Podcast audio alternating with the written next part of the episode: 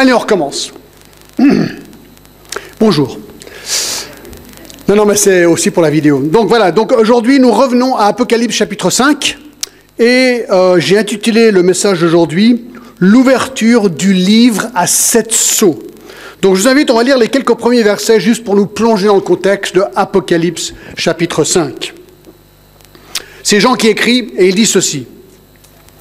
Puis je vis dans la main droite de celui qui était assis sur le trône un livre écrit en dedans et en dehors, scellé de sept sceaux.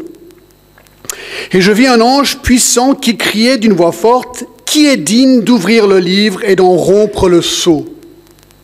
Et personne dans le ciel, ni sur la terre, ni sous la terre, ne put ouvrir le livre ni le regarder. Et je pleurais beaucoup de ce que personne ne fut trouvé digne d'ouvrir le livre ni de le regarder. Et l'un des vieillards me dit, ne pleure point, voici, le lion de la tribu de Judas, le rejeton de David, a vaincu pour ouvrir le livre et ses sept sceaux. Et je vis au milieu du trône et des quatre êtres vivants, et au milieu des vieillards un agneau, qui était là comme immolé. Il avait sept cornes et sept yeux, qui sont les sept esprits de Dieu, envoyés par toute la terre. Il vint et il prit le livre de la main droite de celui qui était assis sur le trône. Et bien que Dieu bénisse sa parole ce matin.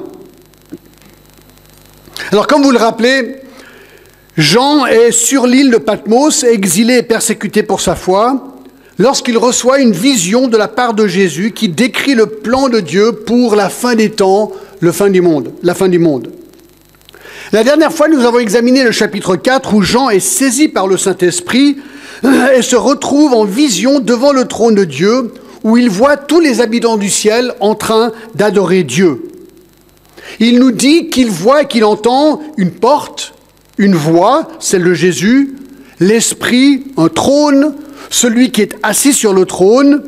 Il voit également un arc-en-ciel, 24 veillards, on a vu ça la semaine dernière, qui sont l'Église, des éclairs, une voix, du tonnerre, des lampes, une mer de verre, et bien sûr, il voit quatre êtres vivants, et on a vu la dernière fois que ce sont des chérubins qui vont aussi participer dans le jugement de Dieu sur la terre. Et ce qui nous a frappé au courant de ce chapitre sont deux choses. De constater que le jugement du monde va commencer au chapitre 6 et jusqu'au verset jusqu'au chapitre 19, mais que ces jugements commencent avec deux chapitres d'adoration et de louange à Dieu qui est assis sur son trône. On a vu que la sainteté, la justice de Dieu exige son jugement lorsque la création se rebelle contre lui. Nous avons aussi cherché à glaner des principes sur comment nous, nous devrions louer et adorer Dieu sur terre à l'exemple de ceux qui sont dans le ciel. Et donc ceci nous amène au chapitre 5, qui va décrire en quelque sorte euh, quelque chose de très particulier qu'on voit dans la main de Dieu. Il y a Dieu assis et dans sa main il a quelque chose. Et pour nous aider dans l'étude de ce chapitre, je l'ai divisé en quatre parties toutes simples. Le registre, la recherche, le rédempteur et le refrain. Premièrement, le registre ou le livre. Verset 1. Puis je vis dans la main droite de celui qui était assis sur le trône un livre écrit en dedans et en dehors, scellé de sept sceaux. Nous apprenons dans ce verset que Dieu tient un livre dans sa main droite écrit en dedans et en dehors, scellé de sept sceaux. Alors regardons les détails un petit peu plus près. Déjà, Dieu tient ce livre dans sa main droite. Alors je n'ai pas trouvé beaucoup d'explications sur pourquoi le livre est dans la main droite de Dieu, mais c'est ce qu'il est écrit. Par contre, sur le livre, on comprend un peu mieux, le livre, le mot livre veut dire biblion en grec, est une référence à un rouleau ou un parchemin roulé. Et on le voit dans le chapitre 6 et le verset 4, et il sortit un autre cheval roux, non, euh, verset 6, 1 plutôt. Euh, non, où est-ce que j'ai vu ça? C'est pas grave, d'accord? Bref, c'est un rouleau, c'est un long morceau de parchemin ou de peau d'animal qui était roulé d'un côté ou des deux côtés jusqu'au milieu, puis scellé avec de la cire et un seau. Alors je crois que j'ai une image ici que vous avez déjà vue. c'est l'image du registre, d'accord? Prendre une sorte de rouleau avec ces sept seaux. Alors il y a plusieurs manières que euh, on aurait pu mettre les seaux, mais j'y reviendrai dans quelques instants. Alors on apprend qu'il était écrit en dedans et en dehors, et c'est ce qu'on voit pas sur l'image, d'accord? Donc il y a deux possibilités. C'est probablement, possiblement, que c'était un résumé du contenu.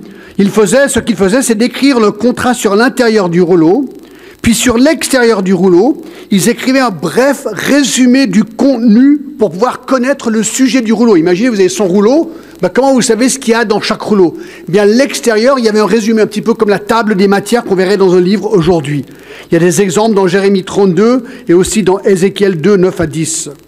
L'autre possibilité, c'est simplement qu'il n'y avait pas assez de place dans le rouleau pour écrire tout le contenu. Euh, les parchemins étaient chers, c'était compliqué, donc c'est pas impossible qu'il continue ce qu'il écrit sur l'autre côté de ce parchemin. Ce qu'on apprend, c'est que ce rouleau était scellé de sept sceaux, verset 1. Alors, sceau réalisé avec de la cire chaude, on coule de la cire sur un document pour le fermer, et on appuie un seau, peut-être euh, une bague, vous avez déjà vu des bagues de ce genre, pour fixer ce seau. En séchant, la cire devient dure. La seule manière d'ouvrir le document est de briser le seau. Et c'est précisément ce qui va se passer à partir du chapitre 6, verset 1. Je regardais quand l'agneau ouvrit un des sept sceaux. Donc, c'est ce qu'on va voir à partir du chapitre 6. Ces sept sceaux vont être brisés un à la fois. Cette cire va, va, sauter pour pouvoir voir le contenu. C'est pour ça qu'il y a euh, plusieurs possibilités sur la manière que ces sceaux, finalement, ont été fixés sur ce rouleau. Là, l'image que je vous ai montrée, on a vu six, sept sauts sur la même feuille, sur l'extérieur du rouleau. D'accord? Alors ça, c'est une possibilité. Mais il y a aussi, puisque chaque fois qu'il ouvre ou qu'il fait casser un seau, il y a des nouveaux jugements qui vont arriver, c'est pas impossible que cette cire, si le rouleau est long comme ça, qu'il ait été mis sur le bord pour pouvoir euh, comment dire, euh, euh, sceller un saut après l'autre. L'autre possibilité, c'est qu'en ouvrant le, rouleau, eh on mettait de la cire pour coller l'intérieur du rouleau, et chaque fois qu'on faisait casser une partie du rouleau, on pouvait dérouler un petit peu plus, et chaque fois dérouler un petit peu plus. Donc, on ne sait pas exactement ce qu'il décrit, mais ce qu'on sait, c'est qu'il y a sept sauts, ces sauts sautent un à la fois, qui révèlent le jugement qu'on va voir à partir du chapitre 6. Mais on n'a toujours pas compris quelle est la nature de ce livre que Dieu tient en sa main. C'est quoi ce livre? Qu'est-ce qu'il représente exactement? Alors nous allons voir au verset 2 qu'une recherche est faite pour que quelqu'un puisse l'ouvrir. Mais pour comprendre la signification de ce livre, il y a peut-être un indice au chapitre 11, verset 15. Allez avec moi dans vos Bibles, dans Apocalypse 11 et le verset 15. Il est dit ceci, 11-15, le septième ange sonna de la trompette, et il y eut dans le ciel de fortes voix qui disaient, écoutez bien, le royaume du monde est remis à notre Seigneur et à son Christ, et il régnera au siècle des siècles. Il dit, le royaume du monde est remis à notre Seigneur et à son Christ, et il régnera au siècle des siècles. Alors ce verset est quand même intéressant.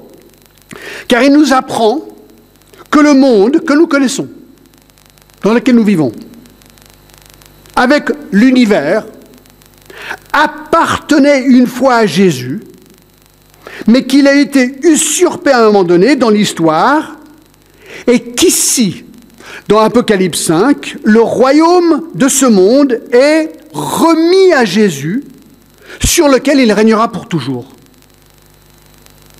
D'accord Donc, ce livre que Dieu tient dans sa main serait le titre de propriété de la terre qui est remis à son juste propriétaire, Jésus.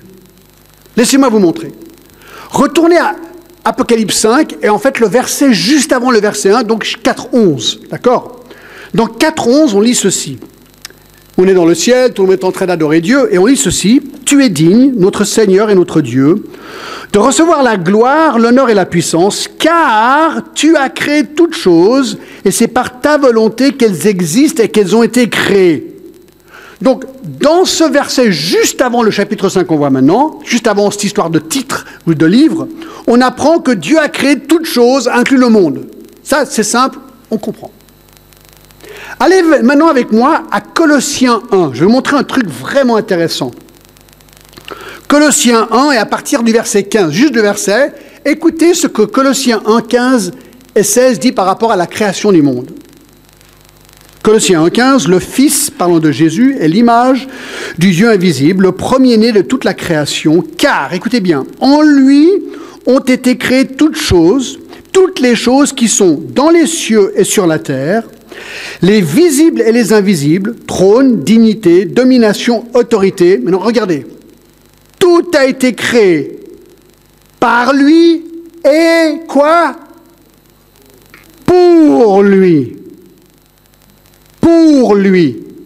Donc on apprend dans Colossiens 1, 15 et 16 que tout ce qui a été créé, tout ce qu'on voit, a été créé par Jésus et pour Jésus. Pour Jésus, pour qu'il règne dessus. Ça, c'était le but. Mais l'histoire nous révèle qu'il y a un problème à un moment donné. Vous connaissez l'histoire. Lucifer, donc Satan, s'est rebellé contre Dieu dans le ciel. Et là, on voit l'histoire dans Ésaïe 14 et Ézéchiel 28. Il a cherché à usurper le pouvoir de Dieu dans le ciel. Et vous vous rappelez, sa rébellion fut écrasée et Satan fut chassé du ciel. Luc 10, 18, Apocalypse 12, 3 et 4. Et il a été chassé du ciel et il est venu sur terre. Satan, Lucifer. Et qu'est-ce qu'il est devenu? Eh bien, 2 Corinthiens 4.4 ne pourrait pas être plus clair. Il est devenu le Dieu de ce siècle, nous dit 2 Corinthiens 4.4. Jean 12, 31 l'appelle le prince de ce monde. Éphésiens 2.2 le nomme le prince de la puissance de l'air, qui est une manière de dire qu'il règne sur le monde et sur les habitants de la terre. Mais vous dites, mais t'entends John, si c'est le cas, est-ce que ça veut dire que Dieu ne règne plus sur la terre? Si Satan est le Dieu de ce siècle, est-ce que ça veut dire que, que Dieu ne règne plus sur la terre? Bien sûr qu'il règne sur la terre. Dieu est Dieu. Il est souverain créateur. Colossiens 1.13 affirme sans équivoque que les chrétiens, une fois rachetés par le sang de Jésus, ne sont plus sous la puissance de Satan. D'accord Il a dit ceci, nous avons été délivrés de la puissance des ténèbres et nous a transportés dans le royaume de son Fils bien-aimé, en qui nous avons la rédemption et le pardon du péché. Donc un chrétien, lorsqu'il est racheté par le sang de Jésus-Christ, eh bien, appartient à Dieu et n'est plus sous la puissance du malin. Mais cela n'est pas le cas pour les non-croyants. Selon 1 Timothée 2, 26, ils se soumettent à sa volonté, se trouvent donc encore sous la puissance du malin.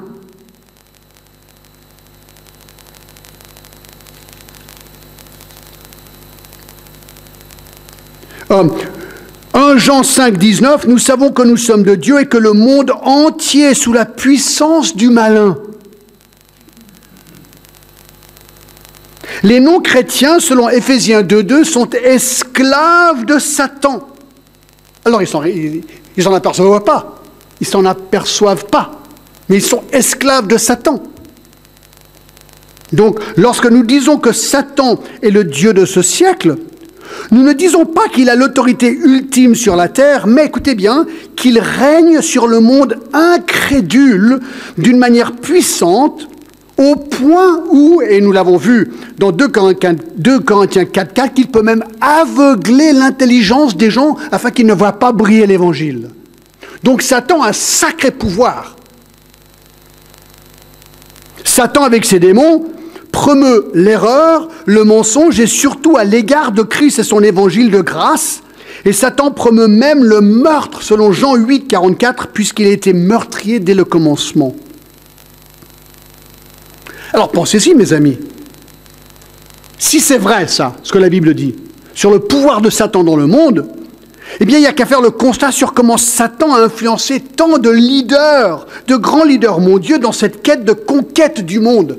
C'est comme si l'influence des hommes à vouloir eux-mêmes prendre le dessus sur la terre et sur le monde. Il y a des gens comme Nebuchadnezzar ou, ou Darius ou Alexandre le Grand ou Jules César. Écoutez, je viens de regarder un reportage sur Jules César, mais ça m'a soufflé, quoi.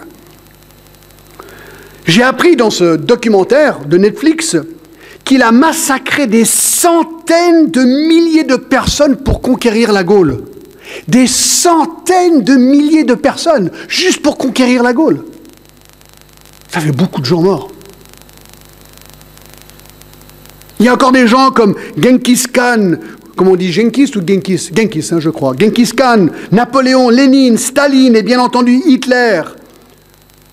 Tous ces hommes ont eu le désir de conquête quasiment incontrôlable et leur désir d'agrandissement et de pouvoir absolu. Et ils ne se gênaient pas pour tuer pour le faire. Et on sait que Satan, c'est celui qui, qui infuse le meurtre dans les gens.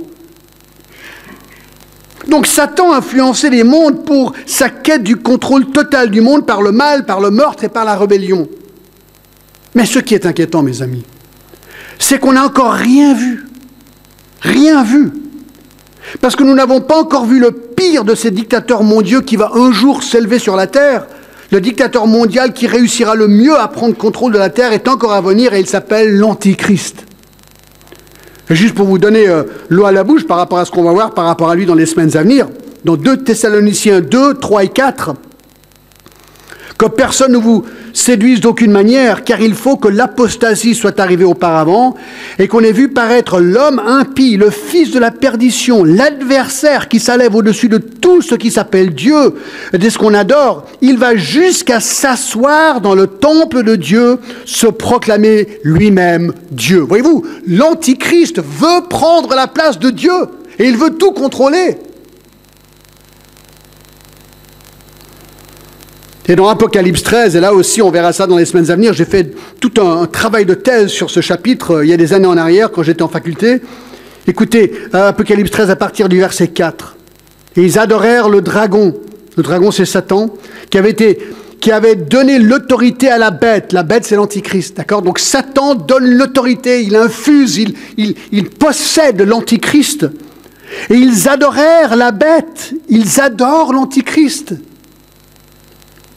en disant qui est semblable à la bête et qui peut combattre contre elle? Et lui fut donné une bouche qui proférait des paroles arrogantes et des blasphèmes. Apocalypse 13, 5. Et lui fut donné le pouvoir d'agir pendant 42 mois, trois ans et demi. Et il ouvrit la bouche pour proférer des blasphèmes contre Dieu, pour blasphémer son nom, son tabernacle et ceux qui habitent dans le ciel.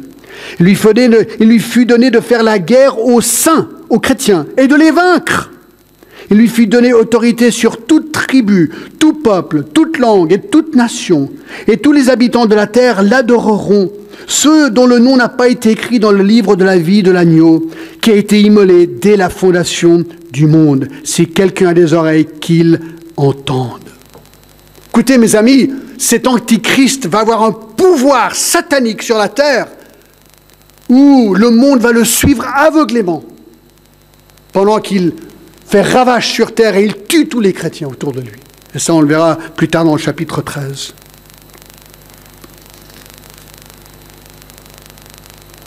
Alors vous savez quoi ce qui est intéressant avec tous ces hommes qui ont essayé de conquérir la terre? Hein, Les films sont faits sur, sur ce genre d'hommes. Ils ont un point commun. Vous savez ce que c'est le point commun? Ils ont tous échoué. Tous. Ils ont tous échoué. Car Apocalypse 5, justement notre chapitre d'aujourd'hui, nous révèle qu'il n'y a qu'un individu dans l'histoire du monde qui a le droit, qui a la puissance, qui a l'autorité de régner sur la terre de manière absolue. Et cet individu est nul autre que celui pour qui la terre fut créée au début, le Seigneur Jésus-Christ, Colossiens 1. Voyez-vous, la terre été créée pour lui. Alors aujourd'hui, c'est vrai qu'on regarde autour de nous. Moi, j'ai regardé les événements à Paris hier, comme vous, je pense aussi, et on dit, mais, mais c'est le chaos.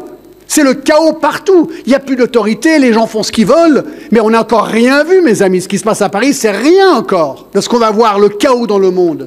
Et on a l'impression que Dieu, Dieu ne contrôle plus rien. Non, écoutez, il contrôle tout. Il est sur son trône. Et toutes ces choses, gentiment, nous amènent à Apocalypse 5, où Jésus va un jour reprendre le contrôle total lui-même de la terre.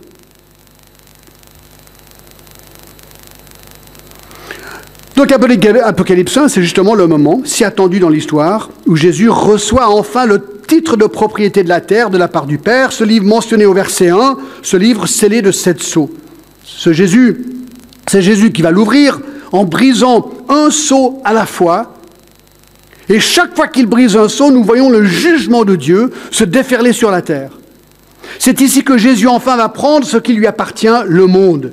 Il va juger les incrédules d'une violence inouïe, il va juger les rois de la terre qui se sont regroupés pour le combattre de manière terrible, il va juger l'Antichrist dans le chapitre 19, verset 20, et il va aussi juger Satan lui-même et les démons qui seront jetés une fois pour toutes dans le feu éternel, chapitre 20, verset 10. Mais tout ça, c'est encore dans l'avenir, mes amis. Et Jésus lui-même reviendra en personne, régner sur terre, comme cela aurait dû être le cas au début. Et une fois que tout ce qui se trouve dans le rouleau aura transpiré, l'univers appartiendra encore une fois pleinement au Seigneur Jésus-Christ. Donc, ce livre que Dieu tient dans sa main, c'est le titre de propriété de la terre qui va maintenant être mis à son propriétaire. Donc une recherche est menée pour qui va pouvoir prendre ce livre et l'ouvrir, ben regardez, on est en chapitre 5, maintenant le verset 2. Verset 2. Et je vis un ange puissant qui criait d'une voix forte, Qui est digne d'ouvrir le livre et d'en rompre le sceau? Alors cet ange n'est pas nommé. Certains veulent lui attribuer le nom de Gabriel ou Michael, mais le texte est silencieux par rapport à lui. On ne sait pas qui c'est. Et le fait qu'il est puissant, ben voilà, il est puissant. Alors est-ce que ça veut dire qu'il y a des anges qui sont plus puissants que les autres? Est-ce qu'il y a des anges qui sont plus faibles que, les autres? Je ne sais pas, personne ne sait. Ou est-ce que c'est simplement que quand Jean voit un ange, c'est pas tous les jours qu'on voit des anges, hein, mais quand tu vois cet ange devant toi, il s'est dit waouh C'était un petit peu peut-être un ange à la Schwarzenegger, j'en sais rien du tout, d'accord? Mais apparemment, il, voit cet ange et il dit il est super puissant cet ange. C'est ce qu'il dit. Puis je, je vois un ange puissant. Et il criait d'une voix forte, fuse pour mieux se faire entendre dans l'univers, parce qu'il est à la recherche de quelqu'un ici. Il dit qui est digne d'ouvrir le livre et d'en rompre le sceau. L'ange crie une question. Qui dans tout l'univers a le droit et le pouvoir d'ouvrir le livre et d'en rompre les sceaux? Qui a le pouvoir de vaincre Satan et le péché et le mal? Qui a le pouvoir et l'autorité de reprendre la terre de l'ennemi?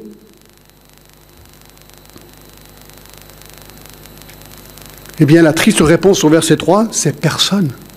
Personne. Personne dans le ciel, ni sur la terre, ni sous la terre, ne put ouvrir le livre, ni le regarder. Imaginez où ils vont chercher. Dans le ciel, parmi les myriades et les myriades d'anges, parmi les 24 vieillards, les êtres vivants et les saints déjà en ciel, personne n'est trouvé. Sur la terre, Aujourd'hui, 7 milliards d'habitants, peut-être il y en aura 8 ou 9 millions, euh, milliards quand ces événements vont avoir lieu, j'en sais rien du tout. Sur les 7 milliards d'aujourd'hui, personne. Pas un, pas une. Sous la terre, apparemment ceci est une référence à Hades, Hades, ou la demeure des morts.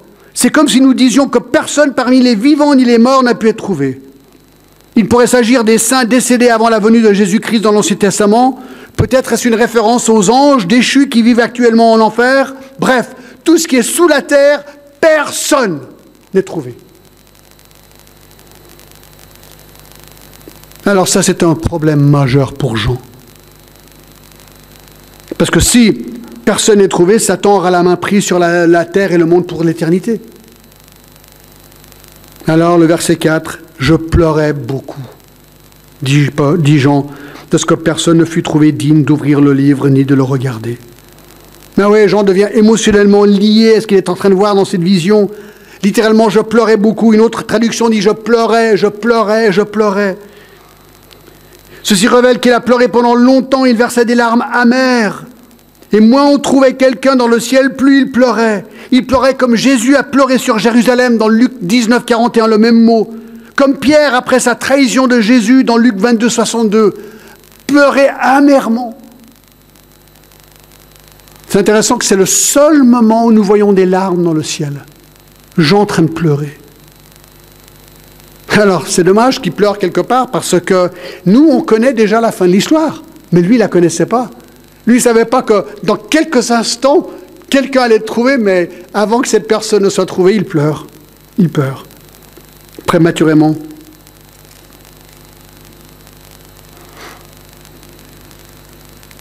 Et quelqu'un va maintenant dire à Jean d'arrêter de pleurer. Ça, ça mène au troisième point, le Rédempteur. Le Rédempteur qui est trouvé au verset 5, et l'un des vieillards me dit, ne pleure point. Voici le lion de la tribu de Judas, le rejeton de David a vaincu pour ouvrir le livre, et c'est sept sceaux. Et je vis au milieu du trône et des quatre êtres vivants, et au milieu des vieillards un agneau, qui était là comme immolé. Il avait sept cornes et sept yeux, qui sont les sept esprits de Dieu envoyés par toute la terre. Il vint et il prit le livre de la main droite de celui qui était assis sur le trône. Tout d'un coup, le chagrin de Jean est interrompu par un des 24 vieillards qui lui dit d'arrêter de pleurer. Le temps du verbe est impératif. Arrête de pleurer maintenant. Car le, vieillard est en train de pointer au lion de Judas, le rejeton de David, et dit, lui va pouvoir ouvrir ce livre. Alors, c'est intéressant, nous savons très bien qu'il parle de Jésus, verset 6, d'accord L'agneau qui était immolé. Mais là, au verset 5, il lui donne deux noms, le lion de la tribu de Judas et le rejeton de David. Pourquoi? Pourquoi ces deux titres-là? Imaginez ce moment clé dans l'histoire du monde où Jésus reprend ce qui est à lui, et là on lui donne ces noms-là. Lion de la tribu de Judas et rejeton de David. Alors, lion de la tribu de Judas, ça on le trouve dans Genèse 49. Dans Genèse 49, verset 8, Lorsque Jacob bénit ses fils, eh bien, Judas, il dit ceci, Judas, verset 8, 49, 8, Judas, tu recevras les hommages de tes frères, ta main sera sur la nuque de tes ennemis, les fils de ton père se prosterneront devant toi. Judas est un jeune lion. Tu reviens du carnage, mon fils, il ploie les genoux, il se couche comme un lion, comme une lionne, qui le fera lever Le sceptre ne s'éloignera point de Judas, ni le bâton souverain d'entre ses pieds, jusqu'à ce que vienne le Shiloh et que les peuples lui obéissent. Le lion était le symbole de la tribu de Judas. Nous, venons de le voir ici. Et selon Hébreu 7,14, le Messie est sorti de la tribu de Judas, le Shiloh dont, mentionné dans chapitre 49. Shiloh, c'est le Messie. Il va, sortir de la tribu de Judas. Donc, la tribu de Judas viendrait, de, cette de cette tribu, viendrait celui qui est comme le lion, avec force, avec puissance, majesté, courage. Eh oui, le jour viendrait où le Messie viendrait détruire tous ses ennemis. Voilà la prophétie que Jacob a fait vis-à-vis de son fils. Et deuxièmement, on voit dans le verset 5 d'Apocalypse 5, rejetons de David. Alors ça c'est intéressant, je me suis un petit peu penché là-dessus. Pourquoi Jésus est-il appelé le rejeton de David? Parmi tous les noms donnés à Jésus, pourquoi celui-ci? Agent dans le ciel vis-à-vis -vis de Jésus Eh bien c'est possiblement le nom le plus convaincant pour montrer la divinité de Jésus, ainsi que son statut de Messie, qui est indispensable pour pouvoir ouvrir le livre qui va prendre de la main droite de Dieu. Pour vous montrer, allez avec moi dans Matthieu 22, c'est très intéressant, Matthieu 22. Alors on essaie de, comprendre pourquoi le nom rejeton de David est donné à Jésus dans le ciel, d'accord? Alors la réponse vient de Jésus lui-même, je pense, dans Matthieu 22. Dans Matthieu 22. Alors vous rappelez que les pharisiens veulent euh, détruire Jésus, bien sûr, et donc ils sont toujours en train d'essayer de le piéger. Alors Jésus est en train de répondre à, ces pharisiens. Et ici, c'est assez intéressant, c'est Jésus qui piège les pharisiens. Donc il leur renvoie la balle. D'accord? Et au verset 42 de Matthieu 22, ils sont en train de parler du Messie. D'accord? Et au verset 42, Verset 41, comme les pharisiens étaient assemblés, Jésus les interrogea. Donc Jésus va leur poser une question pour les piéger et, pour ben, les, les, embarrasser. En disant, que pensez-vous du Christ? De qui est-il fils? Et ils lui répondirent de David.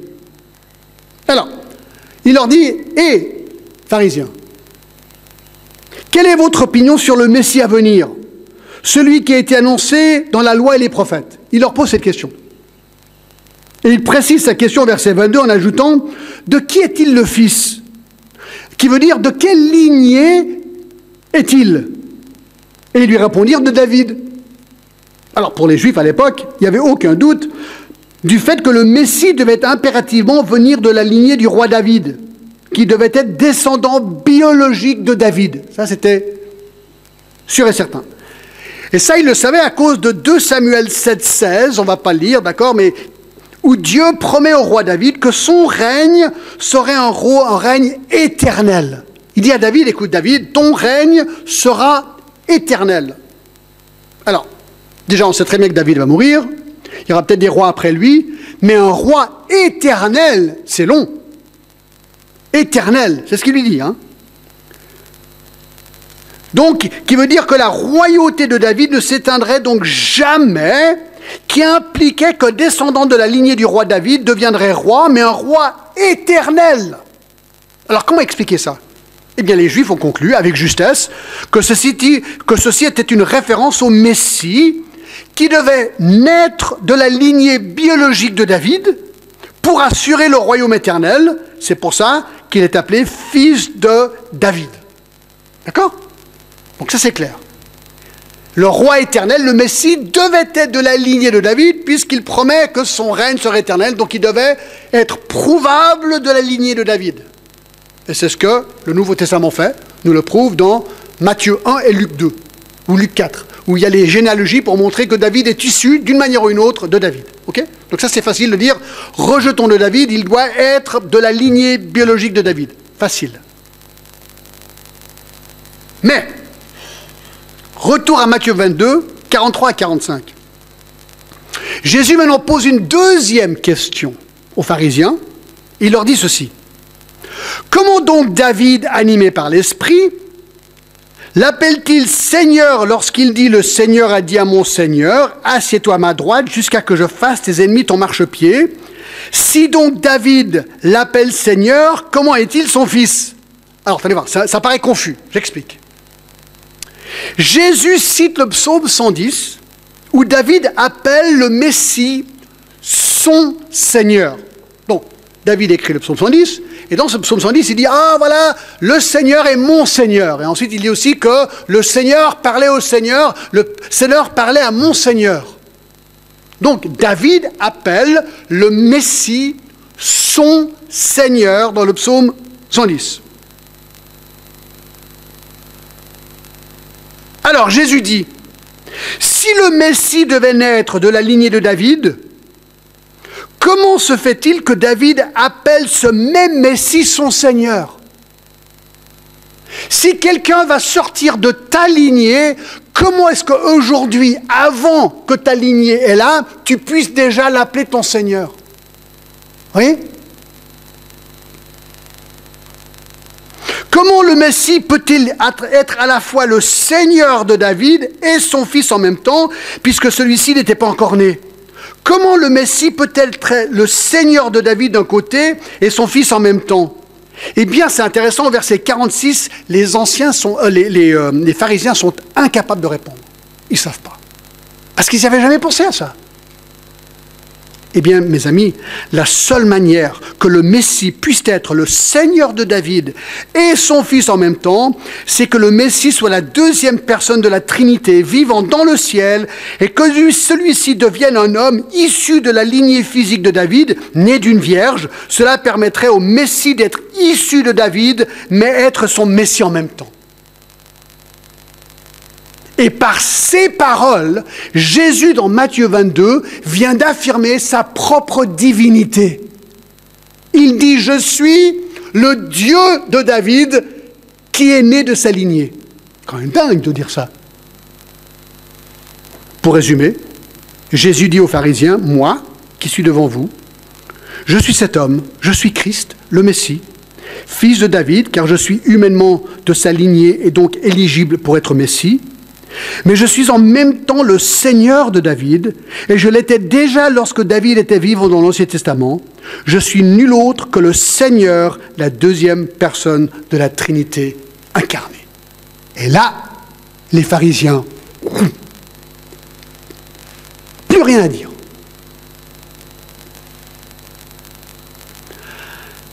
Retour à Apocalypse 5. Et l'un des vieillards, verset 5, me dit, ne pleure point, voici le lion de la tribu de Judas, le rejeton de David. Là, dans le ciel, le rejeton de David, le Messie.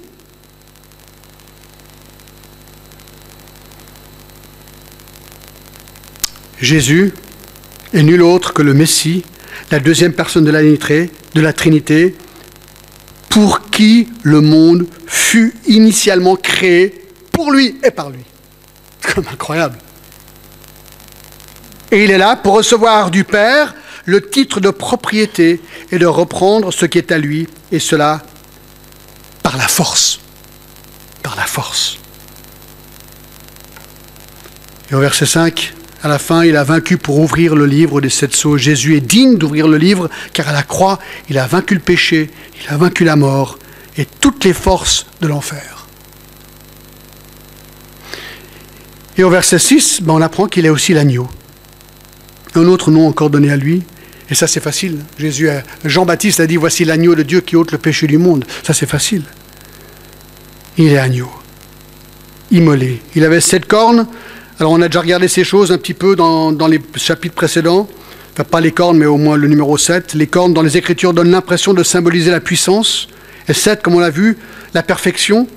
Jésus donc donne ici l'impression par ce symbole d'avoir toute puissance. Et ça, il l'a, parce qu'on va voir les jugements qui vont se déferler sur la terre. Il a sept yeux qui sont les sept esprits de Dieu envoyés sur toute la terre. Nous avons déjà remarqué l'appellation sept esprits de Dieu décrivent le Saint-Esprit dans toute sa plénitude. Et le sept chiffres parle de la perfection. Ses yeux semblent parler de l'omniscience de Jésus, qui voit tout, qui a toute puissance. Et donc c'est bien lui l'agneau de Dieu qui vient prendre le livre dans la main de Dieu. Et au verset 7, et il vint, il prit le livre de la main droite de celui qui était assis sur le trône. Imaginez, personne dans tout l'univers était digne de prendre ce livre, sauf lui. Et là, il prend ce livre. Alors qu'est-ce que vous pensez qui arrive dans le ciel quand l'agneau de Dieu, le lion de Judas, le rejeton de David, le Messie, prend le livre? C'est la suite du chapitre. Là, c'est que de la louange. C'est que de la louange et de l'adoration. Waouh Il est là. Il est là. C'est le refrain. Il n'y a, presque pas besoin de commentaires. Et c'est un refrain qui, augmente au fur et à mesure qu'on va lire. Regardez voir. Premièrement, le, refrain des quatre êtres vivants et des 24 vieillards, verset 8. Quand il eut pris le livre, les quatre êtres vivants, vous vous rappelez, c'était les, les séraphins. Les 24 vieillards, c'était l'Église, se prosternèrent devant l'agneau. Devant l'agneau. Tenant chacun une harpe et des coupes d'or remplies de parfums qui sont les prières des saints. Plus que tout autre instrument, la harpe ou la lyre était l'instrument le plus utilisé dans les Écritures, dans l'adoration et la louange à Dieu. C'est intéressant. Ils tiennent chacun une coupe d'or remplie de parfums qui sont les prières des saints. C'est vrai que c'est une image assez intéressante. Un autre objet de louange, des coupes remplies de parfums. Cet objet se trouvait sur l'autel dans l'Ancien Testament, dans Zacharie 14, 20. L'encens était utilisé pour visualiser la bonne odeur des prières qui montent vers Dieu. Alors de quelle prière ici? C'est intéressant, ils sont des bols, c'est les prières des saints. Eh bien probablement la prière des saints sur terre qui prient pour le jugement de Dieu sur leur ennemi. Par exemple dans Apocalypse 8, versets 3 à 5, et un autre ange vint, il se tint sur l'autel ayant un encensoir d'or et lui donna beaucoup de parfums afin qu'il offre avec les prières de tous les saints sur l'autel d'or qui est devant le trône. Regardez chapitre 6 et le verset 10. Ils crièrent je recule, verset 9. Quand ils ouvrirent le cinquième sceau, je vis sur l'autel les âmes de ceux qui avaient été immolés à cause de la parole de Dieu et à cause du témoignage qu'ils avaient rendu. Donc ça, c'est des, chrétiens sur terre pendant cette période qui sont tués. Donc ils les voient ils crièrent d'une voix forte, donc avant de mourir, disant, Jusqu'à quand, Maître, saint et véritable, tarderas-tu à juger et à tirer vengeance de notre sang sur les habitants de la terre? En fait, ils sont en train de crier à Dieu et dire, mais Dieu, regarde, juge ces gens, juge-les. Combien de temps faut-il attendre? Ben voilà, ils sont en train de prier. Ces prières-là, ce sont les gens qui prient pour que Dieu juge.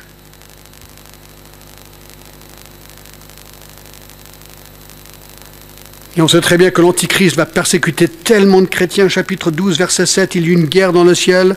Non, 17 plutôt. Le dragon fut irrité contre la femme et s'en alla faire la guerre au reste de sa postérité, à ceux qui gardent les commandements de Dieu et qui retiennent le témoignage de Jésus. Tellement de gens vont mourir, c'est incroyable. Et donc il prie de nouveau, verset 5, verset 9, chapitre 1, verset 9, et il chantait un cantique d'agneau. C'est intéressant, hein Il chante un cantique en disant Tu es digne de prendre le livre, d'en ouvrir le seau, car tu as été immolé et tu as racheté pour Dieu par ton sang des hommes de toute tribu, de toute langue, de tout peuple, de toute nation. Tu as fait d'eux un royaume de sacrificateurs pour notre Dieu et ils régneront sur la terre. Il chante un cantique nouveau. Les choses du passé, aussi glorieuses qu'elles ont été, ne comparent pas aux choses à venir que nous voyons ici dans Apocalypse 5. L'agneau immolé ouvre le livre, il brise les sceaux, qui juge le monde et se prépare à répandre ce jugement sur la terre qui lui appartient maintenant. Glorieux le nom du Seigneur. Hein on n'associe pas la gloire de Dieu avec le jugement. Hein on est dans une période de grâce aujourd'hui. On parle toujours de l'amour de Dieu. Il t'aime, il veut te sauver, c'est vrai. Mais derrière la grâce, mes amis, il y a le jugement. Le salaire du péché, c'est la mort. Et ça, on oublie. Et n'oublions pas que là, ils sont en train d'adorer, Dieu qui va juger le monde. Des, des, millions de personnes vont mourir. Et là, ils adorent Dieu à cause de sa justice.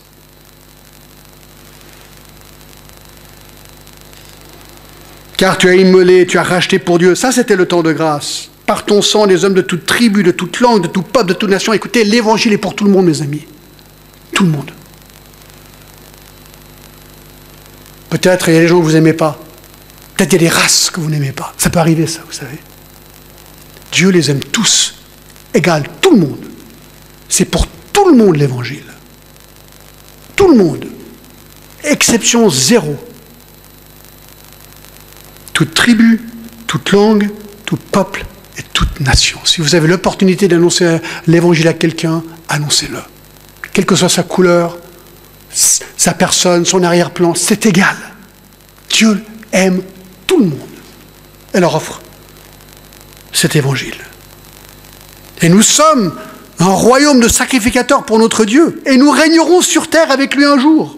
Ça, on verra tout ça encore. Mais regardez juste Apocalypse 20, c'est vraiment génial. 24.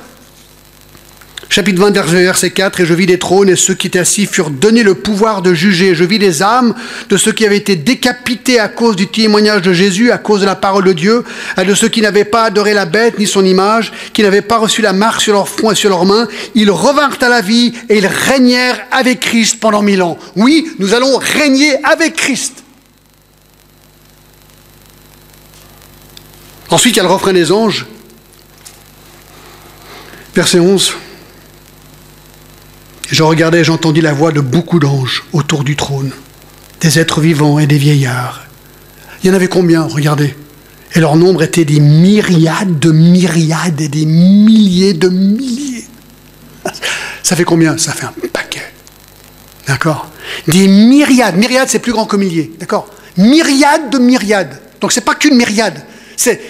Vous prenez une myriade, deux myriades, trois myriades, trois myriades, et c'est des myriades plurielles, deux myriades. Alors vous prenez un millier, deux milliers, trois milliers, quatre milliers, ce sont mille fois mille fois plusieurs mille. Bref, beaucoup d'anges. Beaucoup. Il y en a tellement, on n'arrive même pas à les compter. Et il disait d'une voix forte, imaginez des myriades, des myriades, des milliers, des milliers d'anges qui disent d'une voix forte, c'est une brouillon, l'agneau qui a été immolé est digne de recevoir puissance, richesse, sagesse, force, honneur, gloire et louange. Vous savez, il y a des gens qui disent Ouais, moi je crois pas que Jésus est Dieu. Ah ouais, d'accord. Ben là, comment tu fais? Ils sont en train d'adorer l'agneau ici. Ils sont en train d'adorer l'agneau d'une voix forte puissance, richesse, sagesse, force, honneur, gloire et louange. Et toutes les créatures, regardez, c'est encore plus grand maintenant. C'est encore plus grand maintenant. Et toutes les créatures qui sont dans le ciel, sur la terre et sous la terre et sur la mer, et tout ce qui s'y trouve, et j'ai les entendis qui disaient à celui qui est assis sur le trône et à l'agneau, soit la louange, l'honneur, la gloire et la force au siècle des siècles.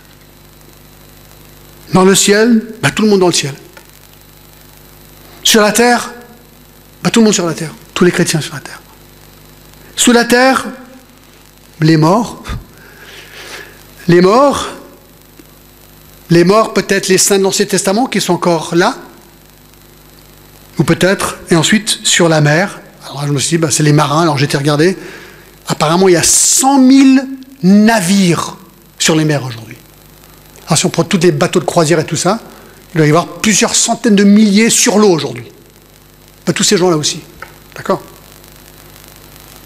Ouais, que toutes les créatures, dans le ciel, sur la terre, sous la terre et sur la mer, loue le Seigneur. Et ce que je trouve intéressant sur la divinité de Jésus-Christ, regardez.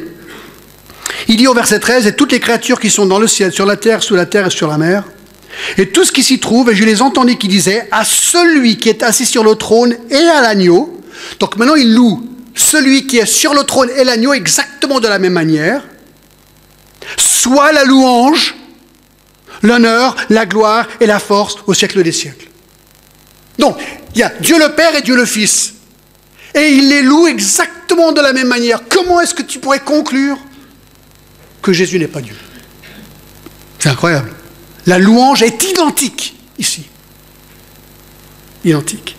Et c'est donc tout le monde adore le Seigneur et loue le Seigneur.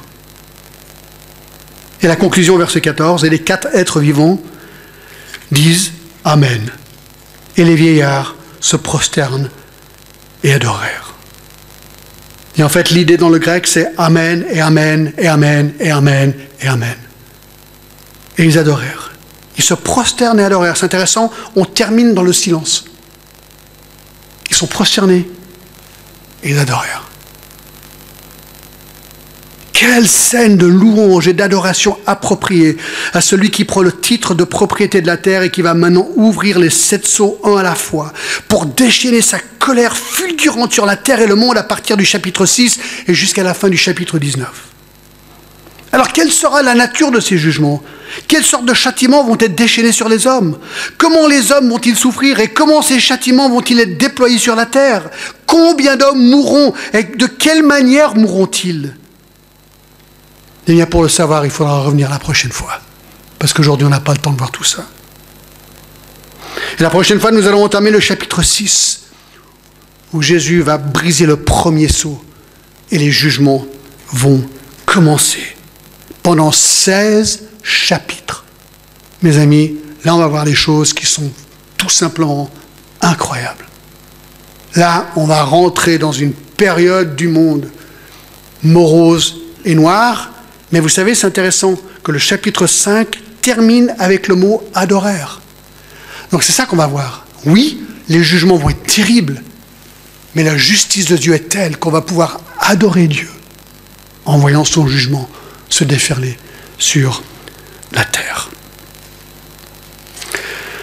Alors je pense que c'est tout à fait approprié, n'est-ce pas, après ce chapitre, ben, de passer quelques minutes ensemble, et c'est Robin qui va venir nous mener dans un temps de louange et d'adoration autour de la table du Seigneur où nous pouvons justement adorer et louer l'agneau de Dieu, le lion de Judas, le rejeton de David, le Messie. Amen.